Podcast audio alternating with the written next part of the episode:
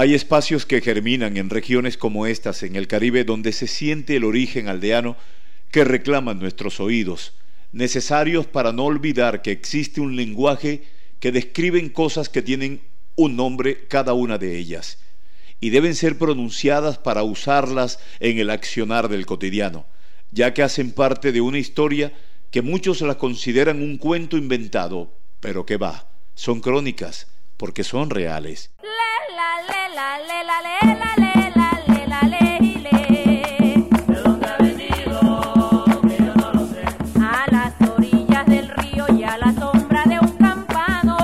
Escribir de ellas interiorizan la exacta necesidad vigente de escucharlas con el interés que representan. Las mismas se moldean para argumentarlas sin hacer parte de un libreto. Su espontaneidad se viste de sinceridad, llena de vida, de testimonios, capaces de hacer sentir solidaridad en los sonidos que se producen cuando las primeras se generan. No es otra cosa que la narrativa natural de la vida de forma elemental y expresada en la esencia de la comunicación artesanal que se da sin extraordinarios escenarios. Ocurre a diario en las esquinas de nuestros barrios, solo que en un país como el nuestro nos quedamos con el lenguaje de las detonaciones y vivimos en el silencio de los que nunca, a pesar de todo, han dejado de comunicar su forma de vida.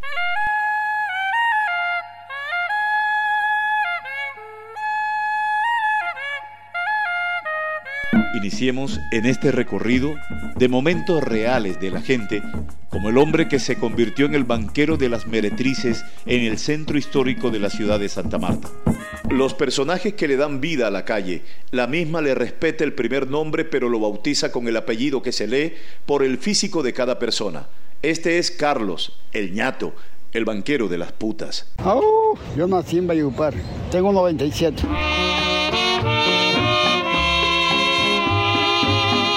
Cuando no existía el pagadiario y los años se vestían de terlenca y bota ancha, el ñato decidió ser el banquero de las prostitutas, prestándole dinero en efectivo. Cobraba intereses por hora, por días o semanas.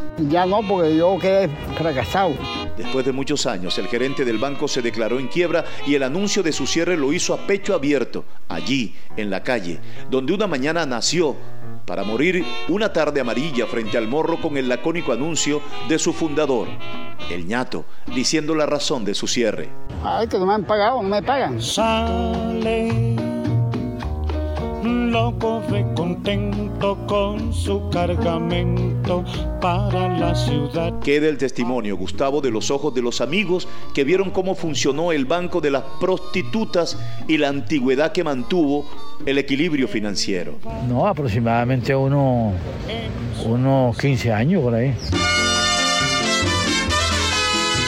La concordancia de las nueve décadas que Rosa Cabarca, la mujer que le buscó la adolescente al viejo para que festejara su cumpleaños como su mayor deseo en la novela de Gabo, encaja en el incomprensible capricho de los muchos años y los desatinados deseos de varón descontextualizado que produjo en el ñato también la quiebra de su banco y de su negocio. Una loca de esa se fue con él para allá, para los lados de los troncos, por donde él está viviendo, y ahí lo peló con seis pesos. Amor perdido. Si como dicen, es cierto que vives. Gustavo ahora con 97 años. El ñato levanta poco sus pies del piso.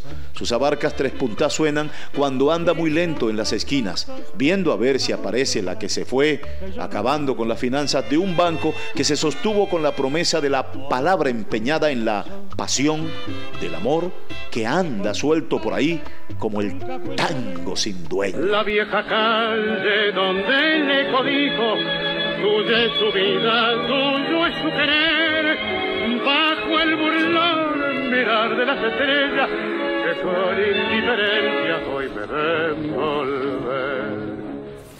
La historia del hombre que raspando hielo y pintándolo de colores sostiene su familia.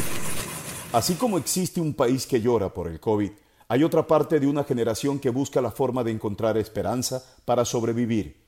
Comprar un bloque de hielo, rasparlo y luego pintarlo de colores dulce, esperando que alguien sea seducido y te lo compre, es parte de la gente que vive en esta patria que canta su esperanza. El rapaito, el rapaito, el original de aquí de Santa Marta, el coco, tamarindo, cola, chicle, los colores que exquisito para ustedes, mi gente. Compren, compren. Anote este nombre en su agenda, José Jiménez, de la bendita Academia del Empirismo, donde aprendió el sano oficio de pintar el hielo con colores. Esto yo lo vi en la calle a uno haciendo y yo cogí y hice una carretillita y aprendí con él y después hice este carrito. A punta de bloque de hielo, raspado y pintado, ha levantado sus cuatro hijos.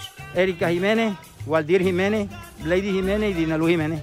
Yo estoy agradecida con mi papá, gracias a Dios, con lo que él poco o bastante ha conseguido, nos está sustentando día a día. Los colores y la preparación de los mismos son parte de la fórmula secreta. Yo los preparo con unos polvos que compro y las cocino con azúcar y así me salen los colores. Fundamental conocer el gusto de sus clientes. Por ejemplo, lo que le gusta a los niños. Cola y chicle, porque como saben a bombón y eso. Lo que le gusta a los de la tercera edad, incluido los beneficios. El tamarindo es el exquisito para ellos. Y la señora la cola porque como los manda el baño el tamarindo, el que le hace el daño no va. Y ahí, donde ustedes lo ven, con su carrito de raspado, es un hombre que ha permanecido felizmente casado con su único amor durante 49 permanentes años de vida. Hoy mismo estoy subiendo con la esposa porque ella es mi compañera, vamos 49 años de casado. Gracias a Dios que me, dio mis cuatro retoñitos y yo vivo feliz de ella y orgulloso de mis hijos, pero ahora mismo con la pandemia estamos pasando trabajo porque lo que me gano acá no me, no me, no me alcanza para recursos económicos para ella y la alimentación de ella, que es una comida especial porque ella es enferma, ella es le hacen diálisis y no me alcanza el dinero. Raspar el hielo y pintarlo le da espacio para soltar el caucho de la bacanería, esa misma que enseña el lenguaje de la esquina. Hay veces que pasan las chicas por ahí y dicen, rapo simple, digo, adiós mi amor, tú sabes que este es el que te da la comida. Capital activo de este hombre es su esperanza. Vive en un país que tiene COVID, en una ciudad que sufre la pandemia, pero él tiene esperanza y como una bandera se iza al lado de su pequeño carrito de madera, ondeando las ganas de vivir y gritándole al cielo lo que es. Yo soy José Jiménez, el pintador de hielo.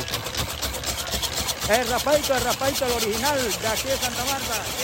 No hay nada más de bello que lo que nunca he tenido. Nada más amado que lo que perdí. Perdóname si hoy busco en la arena una luna llena que arañaba el mar. El sueño del gran compositor y maestro de la música, Rosendo Romero. En 1953 nació en Villanueva, La Guajira, el maestro Rosendo Romero. Este año cumplirá sus primeros 70 años. Este hombre nació para ser el notario de los hechos a través de la música, contador de historias.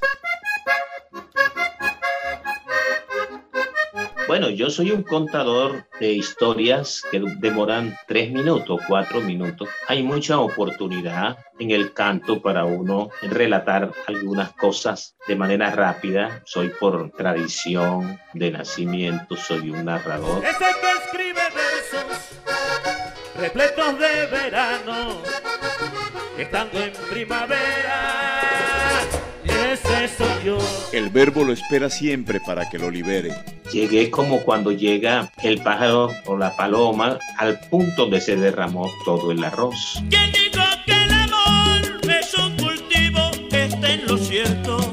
El poeta de Villanueva, autor de más de 220 canciones vallenatas, decidió estudiar para ser historiador y gestor patrimonial en la Universidad del Magdalena en el programa Historia y Patrimonio en la modalidad de validación por competencia dictado de manera virtual y presencial. Pienso que cuando uno le limpian el camino para que pueda transitar, sería tonto quedarse uno en el mismo sitio. Y creo que la universidad en ese sentido nos está tratando con guante de seda, nos está tratando como si realmente nos llevaran de la mano. Y eso es maravilloso. Yo pensé que era mucho más complicado porque anteriormente uno ingresar a una universidad era casi un milagro. Si nunca me hubiera pasado lo que me pasó es seguro que mi mundo fuera diferente.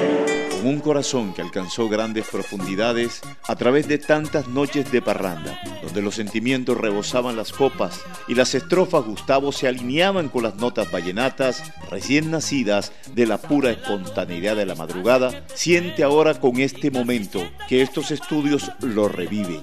Te digo sinceramente, yo creí que para mí ya las oportunidades estaban cerradas. Esto es como un revivir, ¿sabes? Yo siempre he dicho que el conocimiento es juventud y cada vez que uno adquiere un conocimiento nuevo, rejuvenece, se vuelve joven porque la actualidad realmente, el estar joven, estar uno actualizado, eso es estar joven. No importan los años que se tengan, pero si uno tiene el discurso adecuado en el momento adecuado y en la actualidad, yo creo que eso es ser joven. Quieres matar la mirla por la medianoche y reemplazar su dedo por un gajo de lucero. Rosendo se siente como el niño que regresa al colegio, reclamando el lucero de su noche, su propia poesía y su fantasía. Se van esos años en fantasías placenteras.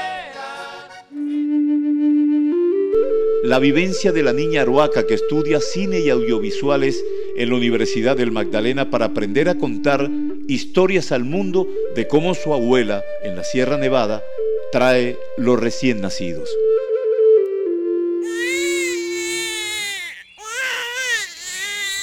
Ha nacido otro niño aroaco aquí en la Sierra Nevada de Santa Marta, Gustavo. Una partera lo ha recibido entre sus mágicas manos que ahora lo levanta ofrendándolo al cielo. Nació vivo en esta montaña cultivada de café hasta donde la bruma del vallenato ha subido quedándose en la garganta de los aruacos, que en señal de gratitud cantan los ecos de las melodías enredadas entre los arbustos. Un mediodía que estuve pensando, un mediodía que estuve pensando de la mujer que me hacía soñar.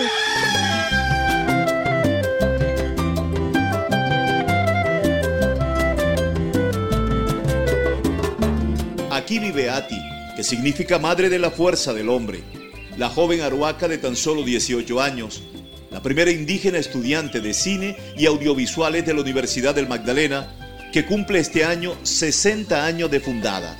Y por primera vez tiene una estudiante indígena que quiere aprender a documentar la forma como su abuela recibe de forma natural los niños recién nacidos. Me gustaría documentar y ver a las otras personas que están en su proceso de, de aprendizaje o que simplemente hacen eso.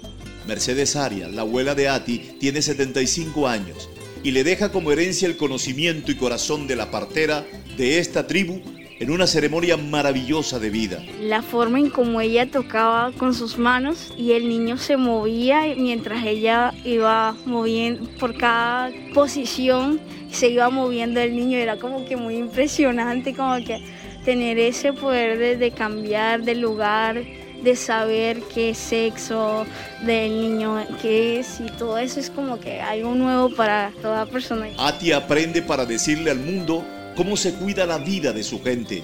Crear conciencia, crear conocimiento, crear cultura, de eso se trata. Y vuelve a cantarle al viento. Ay, muere lentamente, muere un querer. Amanece un mediodía y estoy muy resentido de tu proceder. Y así fue mi querer, pero tú no le diste el valor, todavía no sabes comprender. Aquí, en la Sierra Nevada de Santa Marta, donde existe la mayor fábrica de agua cristalina que brota de entre las rocas que le sirven de filtro, nace una generación que la propia naturaleza la protege.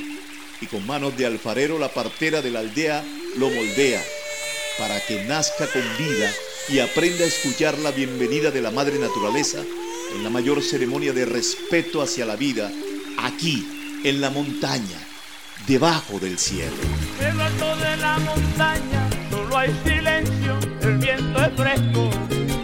Y cuando hay tiempo de lluvia, las nubes besan la punta del cerro. Los colores de Carlos Vives, cantando la historia y vivencia de su pueblo, muy olvidado. Porque le está cantando al olvido, aquí, en el corregimiento de Sevillano en Ciénaga, Magdalena. Un trozo de patria herido en su corazón por aquel 17 de enero del 2001, cuando un grupo de paramilitares del bloque norte de las autodefensas ejecutó a cinco campesinos que trabajaban en una finca de banano. Solo tres de las víctimas fueron identificadas. Entonces el dolor se guinda en las cuerdas de Huitrago para cabalgar esta memoria histórica que ahora el patrón Vives trae al escenario de este presente. Siempre hubo una relación muy íntima con Ciénaga, con la familia acá, con la historia, con lo impresionante que es la región, ¿no? Estar uno en el delta del río más grande, al pie de la montaña más grande, en el mar Caribe, eso es algo divino y Ciénaga es ese Big Bang de la industria de la música en Colombia, ¿no?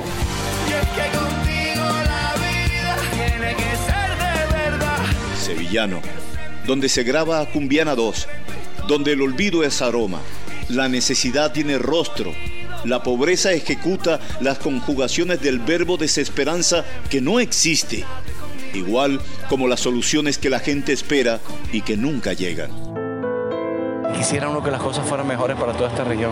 Es impresionante porque ve uno una comunidad unida, pero ve, ve uno el olvido en un paraíso, en un lugar completamente increíble. Quiero morirme como mueren los inviernos, bajo el silencio de una noche veraniega. El patrón Gustavo le sigue cantando al olvido, a ver si de esta manera, por lo menos, la riqueza del recuerdo no se olvida. Quiero morirme como se muere mi pueblo, serenamente sin quejarme de esta pena. El buen ejemplo del hombre que limpia el rodadero sin recibir una sola moneda. Los años jóvenes ya pasaron por la vida de este hombre. ¿Qué te importa que te ame? Si tú no me quieres ya. El amor que ya ha pasado no se puede recordar. Ciro Quintero Abril. A esta hora entra a la blanca arena de la playa de El Rodadero en Santa Marta. Yo entro todos los días a las seis y media, seis y cuarenta de la mañana. Todos los días, con un chuzo en su mano y un saco, recoge la basura que los turistas dejan abandonada. Hoy fue el día que se recogió, pero cantidad. Ocho horas al día, todos los días, en una labor que nadie paga económicamente y que él lo hace con precisión de relojero. Un solo peso no me lo pagan por limpiar las playas todos los días. En medio de su sencillez, el puya basura, como le llaman, deja en los turistas un sabio mensaje de conservación y respeto por el medio ambiente. Casualmente hoy me tocó que hasta regañar unos paisas porque tenían esa carpa era una porquería de vasos desechables, puro vasito esos pequeños. Y yo les dije, ustedes en Medellín esto no lo hacen. Y nosotros aquí en Santa Marta también queremos nuestras playas, que también somos personas asiadas y se quedaron mirándose la cara uno a otro y comenzaron a chocarme la mano. Tienes toda la razón, me dijeron ellos. Uno se despide insensiblemente de pequeñas cosas. Cuando se le pregunta a Ciro Quintero cuál es el regalo que le gustaría recibir de la gente, responde. Que todos tengamos ese amor por nuestra ciudad, que verdaderamente nos unamos y sintamos ese deseo de tener una ciudad limpia, de tener a Santa Marta bien bonita, bien afinada. Que el amor es simple y las cosas simples las devora el tiempo. Hay esperanza, Gustavo. Aún hay gente que vive para amar y para servir, pues consideran la vida como la mayor recompensa. Los curiosos paralelos de los seres vivos, tóxicos, humanos y animales. La tusa, la decepción, el mal amor, la mortificación permanente, los reclamos, los celos y esa carrandanga de piezas como un rosario interminable en las relaciones de pareja no solo la viven los seres humanos. Recientes estudios de alto impacto realizados por la Universidad del Magdalena dejó al descubierto que la rana arlequín macho es el campeón de la toxicidad de pareja. La rana arlequín de Santa Marta macho monopoliza a una hembra y está con ella hasta cinco meses amplexado, abrazado, para que otro no se reproduzca con ella. Lo mío es mío y nadie me lo quita. Lo mío es mío y nadie me lo quita. Él es el doctor Luis Alberto Rueda, investigador. Solo imagínese, Gustavo, que en el mundo hay 8.000 especies de rana cuya reproducción se da a través de los abrazos. Pero este señor Arlequín abraza y no suelta sino después de cinco meses. Técnicamente los herpetólogos conocemos eso como amplexos. Suceden los amplexos, pero esto duran una noche o máximo como unas horas. En las ranas arlequines, en todas las especies de ranas arlequines, esto pasa diferente que en las demás especies de ranas porque esto pueden durar hasta cinco meses con la hembra. Esta es teoría de reproducción sexual en el mundo animal está pasando aquí, en la Sierra Nevada de Santa Marta. Este estudio es de suma relevancia no solo porque fue publicado en la revista más importante de comportamiento animal, se llama Animal Behavior, sino que es un estudio de un comportamiento que prácticamente está en extinción. Las ranas arlequines se encuentran en extinción y con ellas se han ido mucha información que nos puede ayudar a entender muchos procesos naturales, como por ejemplo cómo evoluciona estos comportamientos de guardia de compañero en la, en la naturaleza. Por favor, no me dejes que yo te Pareciera, Gustavo, que las melodías inspiradas por causa de las relaciones de pareja encajan perfectamente en el mundo animal, donde los celos, el desamor, las infidelidades y la desconfianza son producto de historias del cotidiano y a los animales también les pasa, con la diferencia que ellos no votan en las elecciones.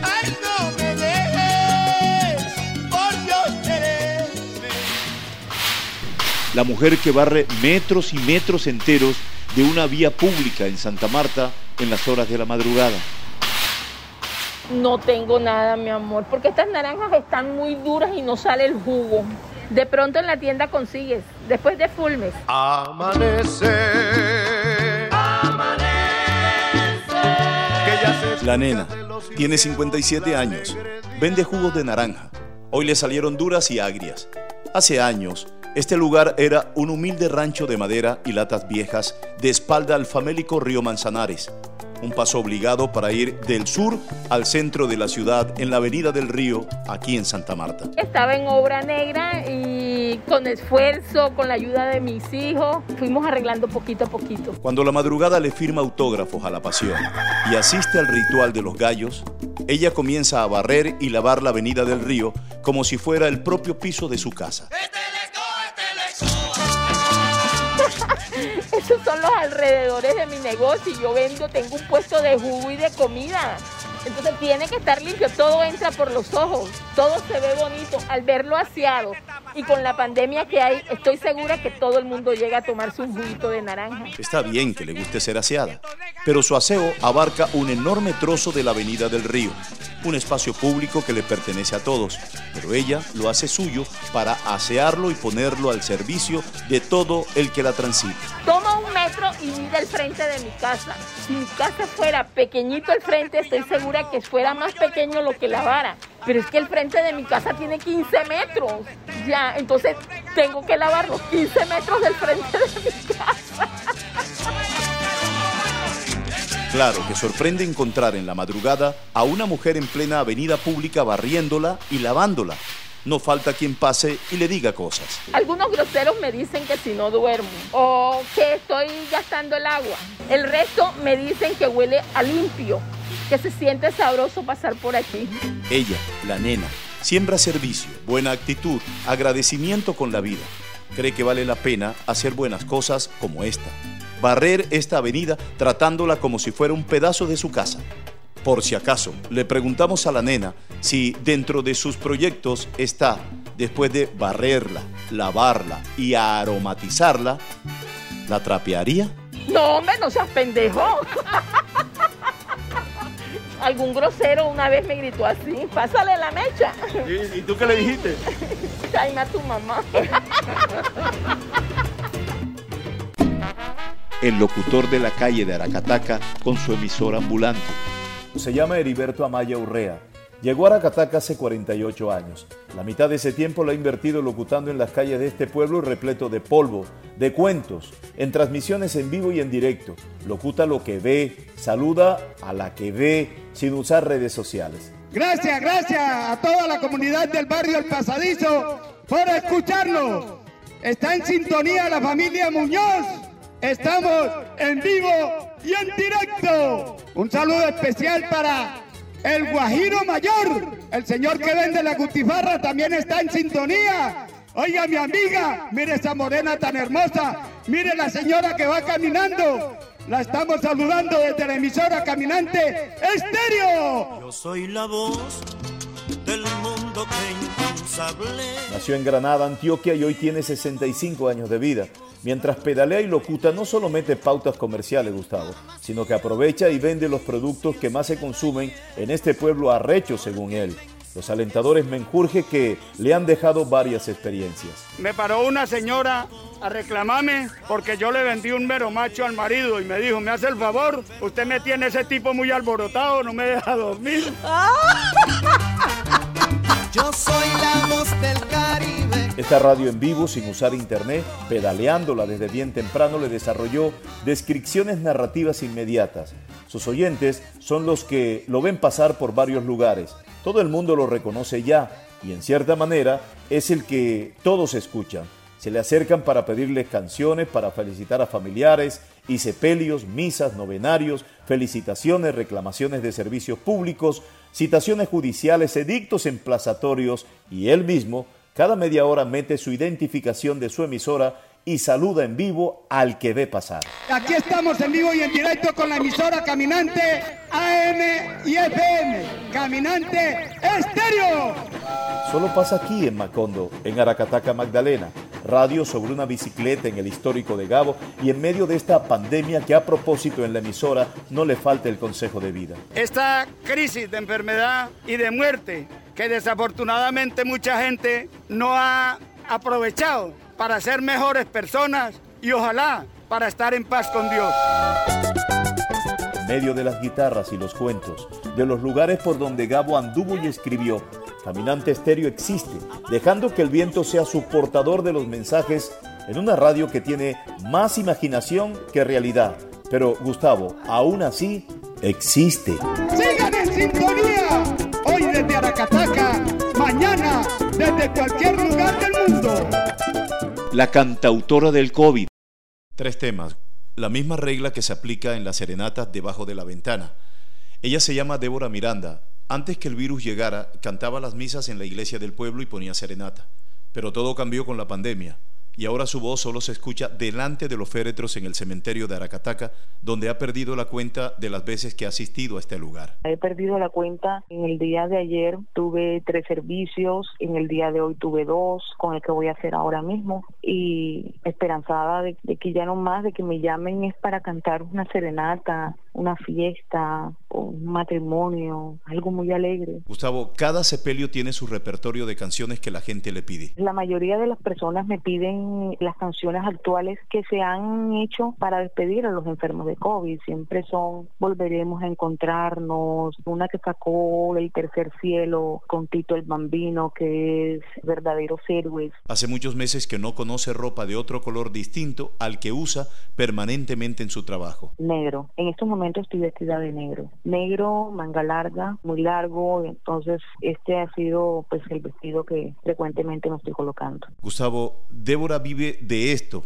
este es su oficio, pero no quiere cantarle más al COVID porque a la muerte y a la tristeza no se le canta. No quiero, no quisiera, porque se han ido personas muy importantes, se han ido personas también allegados a mí, ver sufrir una madre que no puede tocar a su hijo. Les pregunto, ¿hace cuánto no veo a su hijo? No, no veía a mi hijo hace un mes, no podía acercarme a él, no lo veo. Y los hijos llorando sus padres. Ayer murió una muchacha y dejó a sus hijos huérfanos, el padre murió de COVID y su mamá murió de COVID. Entonces, eh, los hijos, niños de 8 años, buscándome ahí para que le interpretara unas canciones a sus padres. Qué situación tan difícil. En medio de las canciones, Débora lleva un repertorio de tristeza, Gustavo, de este capítulo de muerte que la humanidad hoy escribe con llanto y canciones que duelen en el alma.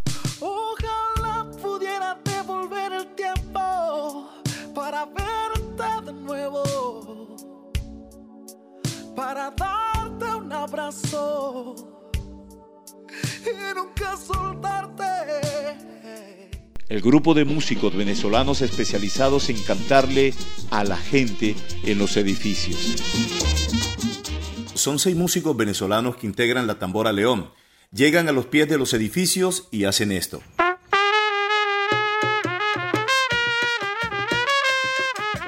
Parte para nosotros es emocionante porque sale la gente y escucha la música. Más que todo nosotros salimos a la calle a alegrarle de esta cuarentena o de esta cosa que nos está pasando ahorita en el mundo a la gente y bueno, la gente sale, colabora con nosotros, bailan desde sus balcones, algo muy muy bonito para nosotros. Ronald Vera es el director, toca la trompeta. Cuando la música comienza a sonar, los balcones recobran vida con los rostros de la gente que se asoma. En su gran mayoría, adultos mayores en confinamiento. Una vez le tocamos a una señora mayor, nosotros estábamos por supuesto abajo y la señora estaba desde su balcón. Y bueno, hasta lloró y todo porque, o sea, para ella fue algo emocionante, pues que le llevaran música. En Venezuela vivían de la música, pero nunca pensaron que llegaría un día donde producirían música para edificios. No, realmente no. Bueno, de mi parte no. De mi parte, bueno, montado en una tarima, tocando, no sé. Pero de, de hacer esto, no. Son un refrigerante en medio del confinamiento, una brisa fresca en medio del desierto. Gustavo tienen tanto sabor en sus interpretaciones que es inevitable dejar de mover el muñeco. La música lo es todo y a través de la música nosotros estamos dando un ejemplo, creo que al mundo, que no nos podemos quedar callados. Porque si nosotros no hacemos música, esto fuera muy, pero muy aburrido. Para nosotros es muy espectacular hacer este tipo de eventos. Además, la gente tiene la ventaja de gritar desde el balcón de su edificio el tema que quieren escuchar. El guayabo de la ye, el helado de leche, la estera, hay mucho, hay mucho. Más que todo el guayabo, el guayabo nos lo piden bastante. Música para edificio. Solo es que suene para que los rostros aparezcan en las alturas, Gustavo, desde donde bajan las bendiciones en una lluvia de monedas en retribución al momento expresado en canciones.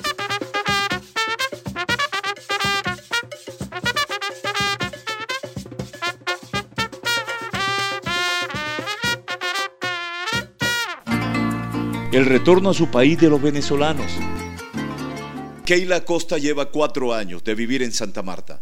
Esta es su razón para regresar a Venezuela. En Colombia se está volviendo la cosa fea también. Esa inflación está para arriba. Y empezamos igual que en Venezuela. En Venezuela una semana valía una cosa un precio, tú ibas la siguiente semana ya valía otro precio. Así en Colombia se está volviendo igual. Entonces ya uno ve esa experiencia y uno anda de tratar de huirle pues. Dejar mi casa, mi familia, mis afectos, dejar mi tierra y mis amigos. Con los migrantes conocimos el lenguaje de la piel cuando duele en la calle. Tengo conocidos que se han ido caminando hasta Venezuela, por acá por Maicao. Son muchas las circunstancias que pasa el viajero migrante. Aprender de su lenguaje corporal confundiendo el llanto con las gotas de lluvia en sus rostros, pues no había tiempo para eso y había que salir a buscar un trozo de pan en el nuevo día que despertaba a familias enteras que habían dormido con el cielo como techo. Ah, para uno significa mucho porque esa es nuestra tierra y por más que sea que uno ande por acá migrando y buscando nuevas oportunidades que no se le han dado a uno acá, bueno, uno tiene que regresar a lo suyo porque para estar en otro lado, igual que en, en, en el lugar donde tú estabas, es mejor estar en su tierra, que tú sabes que tú estás en tu tierra, tienes tu familia allá cerca, cualquiera te mete la mano. Buscaré un hogar para ti, donde el cielo se une con el mar, lejos de aquí. Esta es la ruta de regreso a casa. Para llegar a Venezuela agarramos el bus que va hasta, hasta Maicao. Y en Maicao hay variedad de transporte. Uno se va en moto hasta la raya, de la raya hasta los filúos y de ahí agarra uno el bus de los filúos. O agarra el carro directo, dependiendo cómo esté el alcance del bolsillo de uno. Esta es la razón del retorno. Es algo bonito porque uno va para su tierra, para donde uno vive, a visitar a su familia. Es el país más bonito, mi querida Venezuela. Y es que mi Dios se detuvo con paciencia para hacerla. Este es el eco del mensaje que nos dejan desde la ventanilla del bus, Gustavo. Los que retornan portando una bandera que también tiene el amarillo, el azul y el rojo. Porque esto se está poniendo igual que Venezuela. Esto aquí, cuando yo llegué, una libra de arroz costaba 1800, ya va por 2000, 2200 y así. Para el contra del aceite costaba 8000, ya el aceite está como en 13000, algo así. Y todo ha ido aumentando como empezó Venezuela. Entonces ya les toca emigrar para otros países más adelante. Yo vengo de aquella tierra de paisajes majestuosos, donde todos son amables, humildes y cariñosos, con la nobleza en el alma y un toquecito gracioso. Así es el venezolano de espíritu bondadoso. El albañil que canta mientras trabaja. Mi vida cambió de rumbo, yo ayer era un vagabundo que se ahogaba en el alcohol.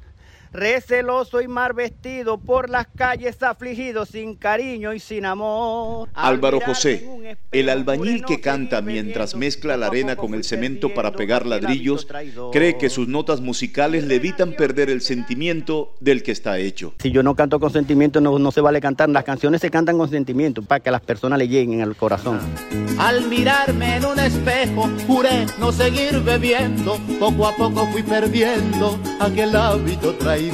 Nació en el estado Zulia, Venezuela, y hace parte del grueso cordón humano de migrantes que se dejaron de su patria para ganarse el pan lejos de ella, pero honestamente. Yo le envío a todos mis compatriotas venezolanos que los que lleguen aquí a Colombia, aquí nos han recibido muy bien, que por favor pórtense bien y trabajen como lo hago yo y muchos venezolanos que estamos aquí. Quiero que sepas que yo también fui un borracho, pero estoy regenerado. Regenérate también. Cantar le levanta la moral hasta las nubes. La moral mía siempre está por el cielo, sí, porque eso es lo que me mantiene vivo. Usa las letras de las canciones para enseñar el mensaje del retorno a los buenos caminos. Ese es un mensaje a las personas que toman demasiado y quieren cambiar de vida. Ese es un mensaje que yo le doy, porque yo también pasé por eso. Aunque tengo mil defectos, no soy el hombre perfecto, yo tan solo soy normal. Siempre, Gustavo, con el corazón puesto en su familia. Mi familia es bien. Yo tengo dos hijos, una hembra y un varón. Ya están grandes. Uno está en Venezuela, la otra está con su mamá aquí en Bogotá. Están bien. Álvaro José Parra Wilches es uno de esos hermanos venezolanos que abrazan el arpa de la vida para convertirlo todo en sonoras notas musicales y juntarnos bajo el sentir de la patria de hermanos, de la patria de familia. Para mal o para bien, a mí me tocó esta ruta y ¿qué le vamos a hacer? Si hay que perder, aún no estoy resignado. Déjenme seguir luchando, que mi deseo es vencer. Los sonidos de los pescadores de Taganga que le sacan al caracol. Si dejas que el acordeón abra su boca, suena así. Si te llevas un caracol a tu boca y le empujas el viento de tus pulmones, entonces suena así. Este es el instrumento de los pescadores tagangueros, el caracol, que heredaron esta práctica donde le cantan a sus realidades cotidianas. Era una banda de música propia que se hacía con instrumentos del mar como el caracol, lo que llaman el caracol pala. Eso le hacían un orificio en la punta y con eso amenizaban las fiestas, con cantos, con todo. Él es Ayrton Matos, es pescador nativo y antropólogo. Los tagangueros producen su propia música de caracol para bailarla y gozársela. Sonar caracoles para bailar era algo así como un conjunto de las bandas pelayeras. Eran muchos fotutos sonando. Y que la música, o sea, el ritmo como tal, era eso, como de bandas, como cosas paseadas, como merengues. Gustavo, pero cada caracol da una nota y una entonación. Cada caracol tiene su afinidad. Por ejemplo, los caracoles gruesos dan tonos graves, los más pequeños dan tonos más delgados y haciendo el ejercicio entre todos son como los cantos responsorios, pero en caracol. Un caracol hace un tono alto, el otro responde y así se construye la musicalidad. Este pueblo ancestral ha guardado por años los rituales en el preámbulo de cada jornada de pesca. En nuestro ejercicio, cada vez que estamos en la faena de pesca, en la primera jala del chinchorro, es una ley sacar el pescado más grande para compartirlo con el gallinazo, lo que conocen como el golero. Así se asegura la comida del día y la comida para los días siguientes. Es un rito muy, muy taganguero y tiene que ver precisamente con la hermandad entre los otros seres. Cada vez que usted compra un pescado, recuerde que detrás de ese producto alimenticio hay una historia ancestral de un pueblo que hombres y mujeres aquí en Taganga, en Santa Marta, han mantenido. Taganga tiene muchos guardianes. Tenemos a Duncarinca, tenemos a Villuca, tenemos a Dumbira, tenemos a Dumaruca, Divijuca. Y hay unos puntos fuertes que antes de salir usted tiene aquí que agradecer y pedir permiso. Aquí la gente viene y entra a Taganga como si nada, se baña y se va. Pero se les olvida que, que aquí el pueblo tiene unos guardianes que no son ni la policía, sino que son guardianes del territorio. Es una creencia de los pescadores en esta tierra de Dios que la sierra, el pargo, el bonito, la cachorreta y tantas otras especies de pescado les da la gana de caer en los chinchorros y anzuelos de esta generación de pescadores y todos asisten a la gran fiesta convocada por el sonar de los caracoles.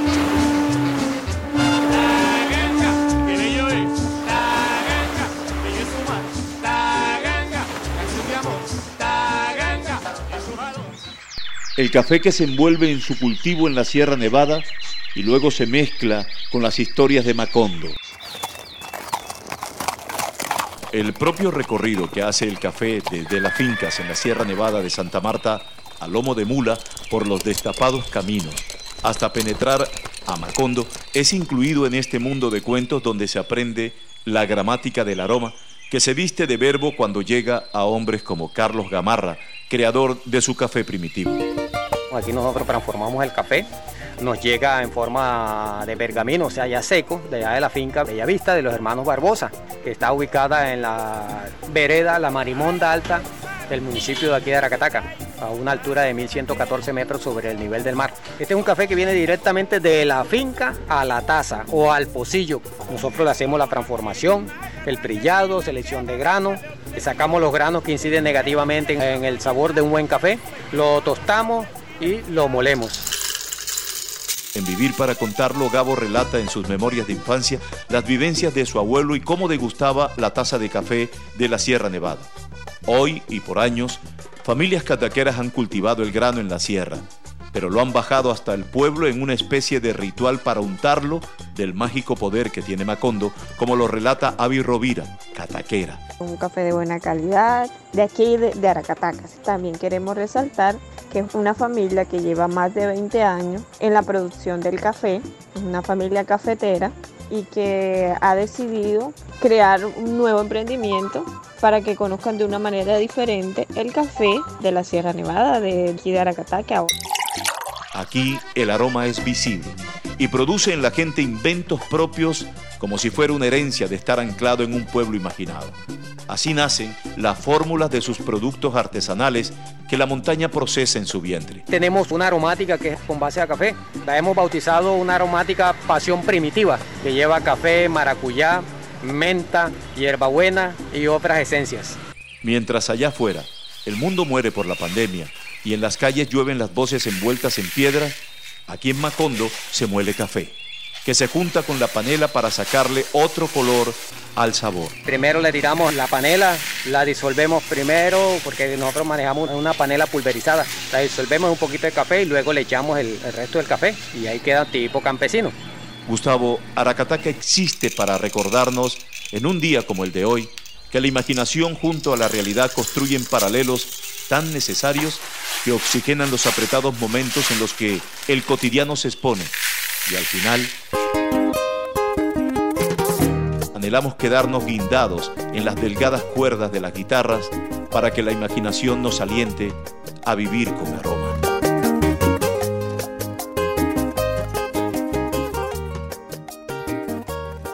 El hombre que pasea gallos como mascota en Santa Marta. ¿Se imagina saliendo de su casa y detrás suyo el gallo como mascota en su recorrido de aeróbicos? ¿Qué se siente? Una cosa muy bella. Todo el mundo no sirve para eso. ¿Tú sabes lo que es tú, que tú te vean con un gallo en la mano y, y lleves otro atrás pegado? No, eso no lo hace todo el mundo. Eso hay que tener paciencia. Al cantillo del gallo me voy. El que responde es Héctor Manuel Sánchez Enríquez. Su especialidad pasear gallos. Tiene 71 años. Desde los 14 pasea gallos y aprendió que en este oficio hay que ser muy puntual porque el gallo se levanta bien temprano. A las 6 de la mañana. Otra condición, programar el recorrido del día. Si usted ha paseado perros, gatos o loros, debe tener bien claro que con los gallos es otro cuento. ¿Sabe por qué? Paciencia y toda la, la tranquilidad del caso. El perro no, el perro tú lo sacas y él va contigo, se puede caminar. Pero un gallo tiene que caminar llevando tú otro gallo en la mano para poder que el, el animal te siga. Si no, no te sigue. Ah, también tenga en cuenta que los gallos no salen a pasear para mamar gallo o para que el vecindario lo vea.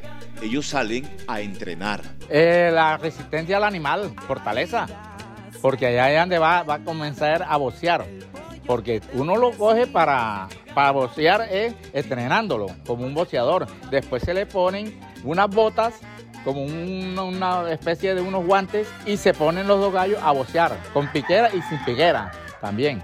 Pero se recomienda que sea con piquera para que no se dañe la cola cuando caiga. A través de los años han lastimado la moral del gallo por el harén de gallinas y por el poco tiempo que le invierte a los encuentros amorosos con ellas en su afanosa existencia. Sea por envidia o por virtud, tenerlo como mascota y sacarlo a pasear despierta algo en la gente porque siempre hay algo que decir, Gustavo, del gallo, más si es paseador. ¿Quién pudiera tener la dicha que tiene el gallo? Racatapun chin chin, el gallo sube. El calentao Caribe. Cada día hay menos guardianes celosos del calentao que tiene la característica de las actitudes particulares del colectivo humano que al escucharlo referencia una identidad cultural. Un frijolito así calentadito con un cucayito así sabroso y un tinto, ¿cómo te cae? Sabroso, sabroso, sabroso, sabroso. Perdura el sabor como el amor que se vuelve indescifrable con el paso del tiempo. Sabor, sabor, sabor más. Bueno, eso es lo que no sé por qué tiene más rico, pero en verdad cambia el sabor con más sabor diferente. Qué bonito amor. Tal cual, como cuando se oye un bolero que identifica una generación. El calentao no lo consumen los de la nueva era porque dicen que los engorda. Ah, porque ellos piensan que se van a engordar y con las dietas ahora de frutica, de manzanita, de perita, de maricá, no comen bien, por eso les da un yello y enseguida van para la clínica. El tango tiene su hora para ser oído. Igual el calentado tiene su momento para su ritual. En la mañana el desayuno. Hay para todos los gustos los mejores calentados. El arroz de pescado, el arroz de pollo, es el arroz que siempre coge el mejor sabor. El del frijol con pollo y carne. Ayer que me levanté con ganas de calentado. Hay tiempo para la gran convocatoria del calentado. Frijol blanco, rojo, todo se los echaba todo revuelto y igualito. Y resiste nuevos aportes agregados. Pues al otro día mezclar los alimentos que quedaron del día anterior y fritarle un huevo, una tajada de plátano o algo así. Gustavo, algunas costumbres desaparecen porque nadie escribe hoy o habla de ellas. Esta crónica del calentado es para esa generación que aún disfruta de la comida trasnochada que desprende unos ácidos en el tiempo en la que se guarda y se consume cuando el sol sale, el café está caliente y el gallo canta.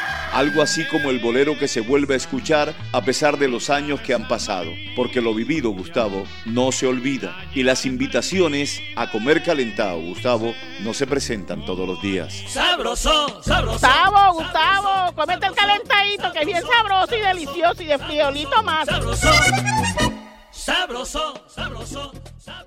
La historia de la niña que le mordió la oreja a su mascota por creer que era de chocolate. Tequila es una pastora alemán y la mascota de Emma, una pequeña de tan solo tres años de vida. Todo el tiempo se la pasan jugando en una maravillosa relación. Esa mañana escucharon quejidos de Tequila, la que encontraron en una esquina lamentándose del dolor en una de sus orejas. Cuando el papá llegó, el papá le preguntó que por qué había hecho eso, le, le llamó la atención que por qué le había mordido la oreja a la perra. Y le dijo, papá, es que no es de chocolate. Jocelyn Romero, madre de Emma. Emma ama el chocolate. Le encanta el chocolate. Y las orejas parecen de chocolate. Yo le pregunté porque me dijeron, ay, mira que Emma mordió a Tequila. Yo, ¿cómo es eso? Sí, Emma mordió a Tequila y Tequila lloró y se fue para una esquinita. Entonces, pues fui a corregir a Emma. Le dije, mi amor, ven, ¿qué pasó? ¿Mordiste la perra? Y Emma me dice con seriedad, me dice, sí, papá. Y oye, ¿y eso no se hace? Me dice, sí, papá, pero no, no es de chocolate. Germán Cadena, veterinario y padre de Emma. ¿Orejas con color de chocolate? Las orejas de tequila son marroncitas. Y sí parece que fueran de chocolate. Ella le mordió, pero no, no la lastimó. Yo revisé, obviamente, que no la había lastimado y no la lastimó. Pese a que Emma mordió a Tequila, la mascota no reaccionó violentamente contra ella. Se fue a un rincón a llorar. El pastor alemán es una raza que protege a los suyos. ¿sí? A pesar del daño que le puedan infringir, él nunca va a tomar represalias contra los suyos, siempre los va a proteger. En segundo lugar, la educación que le hemos dado a Tequila. Desde pequeña la hemos educado con mucho, mucho amor, pero con reglas. Amor y reglas para superar aún los mordiscos sorpresivos e inesperados del comportamiento humano. Tequila perdonó el mordisco de Emma que le confundió su oreja con una barra de chocolate. Al rato ya estaban jugando. Pudo más el amor que siempre debe ganar, pero hay que dejar que ocurra. El maravilloso mundo marino del Caribe. Hay un lugar azul aquí debajo de las olas que nos vuelven niños. Impactado por el cielo que sin alas pareciera que estas especies volaran. Ver pasar de un lado a otro cangrejos, langostas, la caracola, en medio de la casi invisible masa de agua en este mundo marino que existe en Santa Marta, donde cabalgan los mágicos caballitos de mar y donde el macho es el que queda preñado y da la continuidad de la especie. Los caballitos es, es una especie extraordinaria, bellísima, es algo fascinante ver todo ese desplazamientos, toda la parte del apareamiento y la historia de que los caballitos machos son los que tienen a, a sus hijos. Creo que es el único animal que todo el trabajo de parto lo, hace el caballito, no la hembra. Hernando Valencia, de la Fundación Mundo Marino en el Rodadero. Pero el hombre, Gustavo, se quiere comer los caballitos de mar, porque existe una vieja historia que quien los consume, su virilidad será eterna. Hay algunos mitos de que son afrodisíacos y eso ha contribuido a, la disminución de esa especie. Aquí estamos desde hace mucho tiempo tratando de hacer el, levante, la cría de caballitos de mar. En parte hemos sido exitosos Hace poco tuvimos ya unos nacimientos de, y levante, ya tenemos unos caballitos grandes nacidos aquí en el acuario. Eso es una, una investigación muy eficiente que nos ha dado muchas satisfacciones y tenemos el sueño de que algún día podamos empezar una repoblación de caballitos de mar criados aquí en el acuario, así como estamos haciendo con la repoblación de tortugas marinas. Un cangrejo viejo viejo y una langosta angosta. Cada día, en esta cuna de biólogos y estudiosos, que mecen en Santa Marta los nuevos nacimientos de los caballitos de mar, junto a otras especies en vía de extinción, garantizan que en el cielo marino ellos seguirán cabalgando. Cuando tienen los caballitos bebés, cada parto son como 200 caballitos más o menos que puede producir en, en un solo parto. Pero son muy vulnerables porque son unas larvitas muy pequeñas y son fácilmente de- depredados allí en el medio marino. afuera, en la arena de la playa o en las calles rotas de la ciudad. Hace mucho tiempo que Carlos Vives ha enseñado a danzar a los niños con los caballitos de madera para alimentar el sentir que cada uno de nosotros debemos dejar crecer sobre el maravilloso mundo del mar y su sociedad, en un permanente coro de vida con corazón de niño.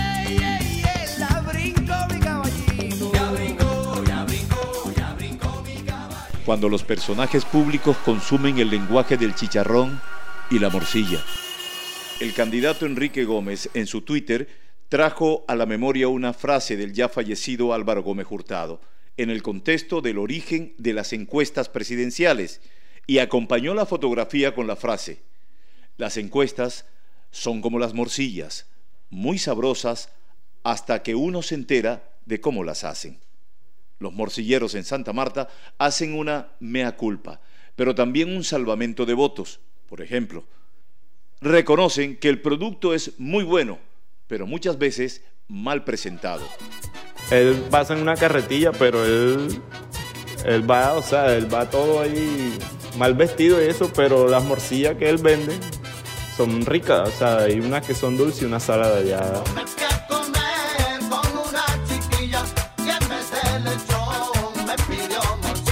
Pesar de la mala presentación de quien la vende, la gente las prefiere. Le compran porque son unas morcillas que son comestibles, son ricas. El acompañamiento es universal.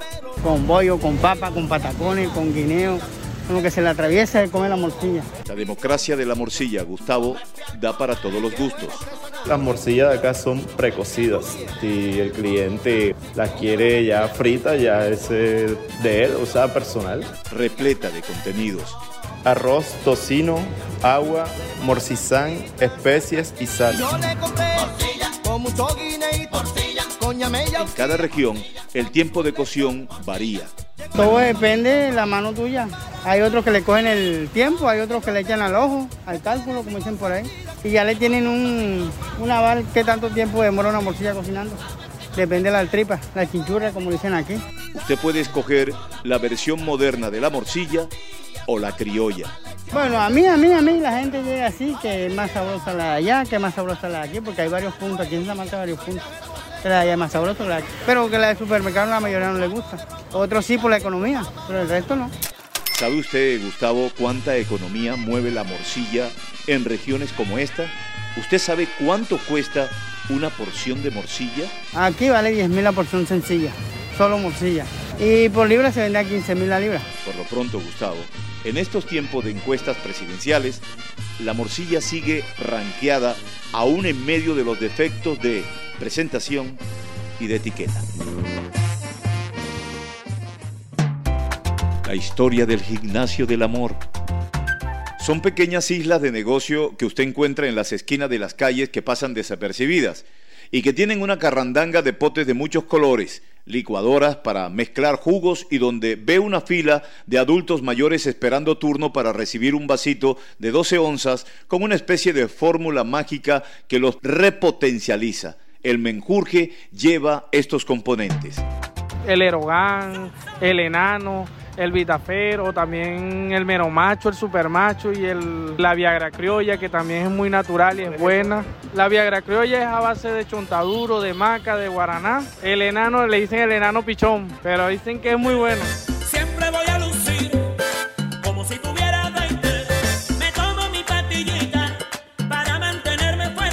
Sitios como este, Gustavo, se le llama gimnasio del amor. Y hay días de días donde se incrementan los pedidos. Llegan es como por decirte entre las 10 de la mañana y 1 de la tarde.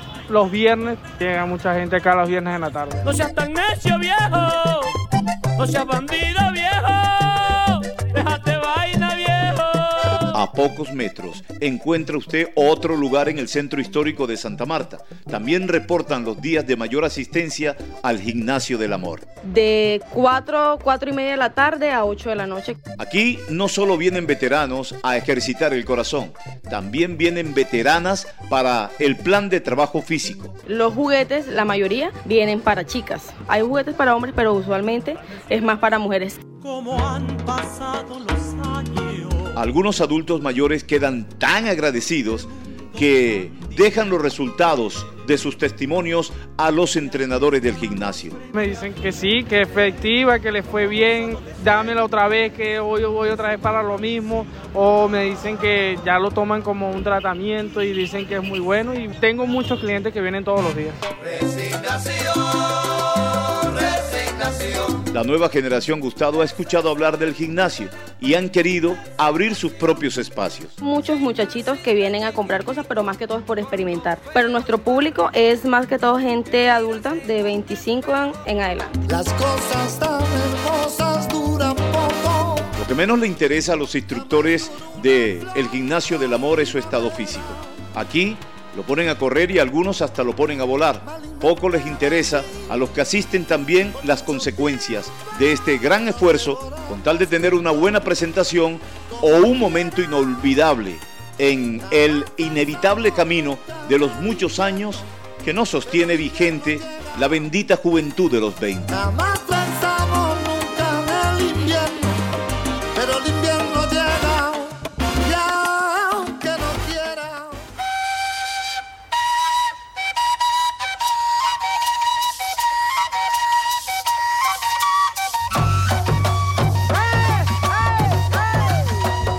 Es el relato en este Caribe que siempre, siempre está hablando, siempre está sonando.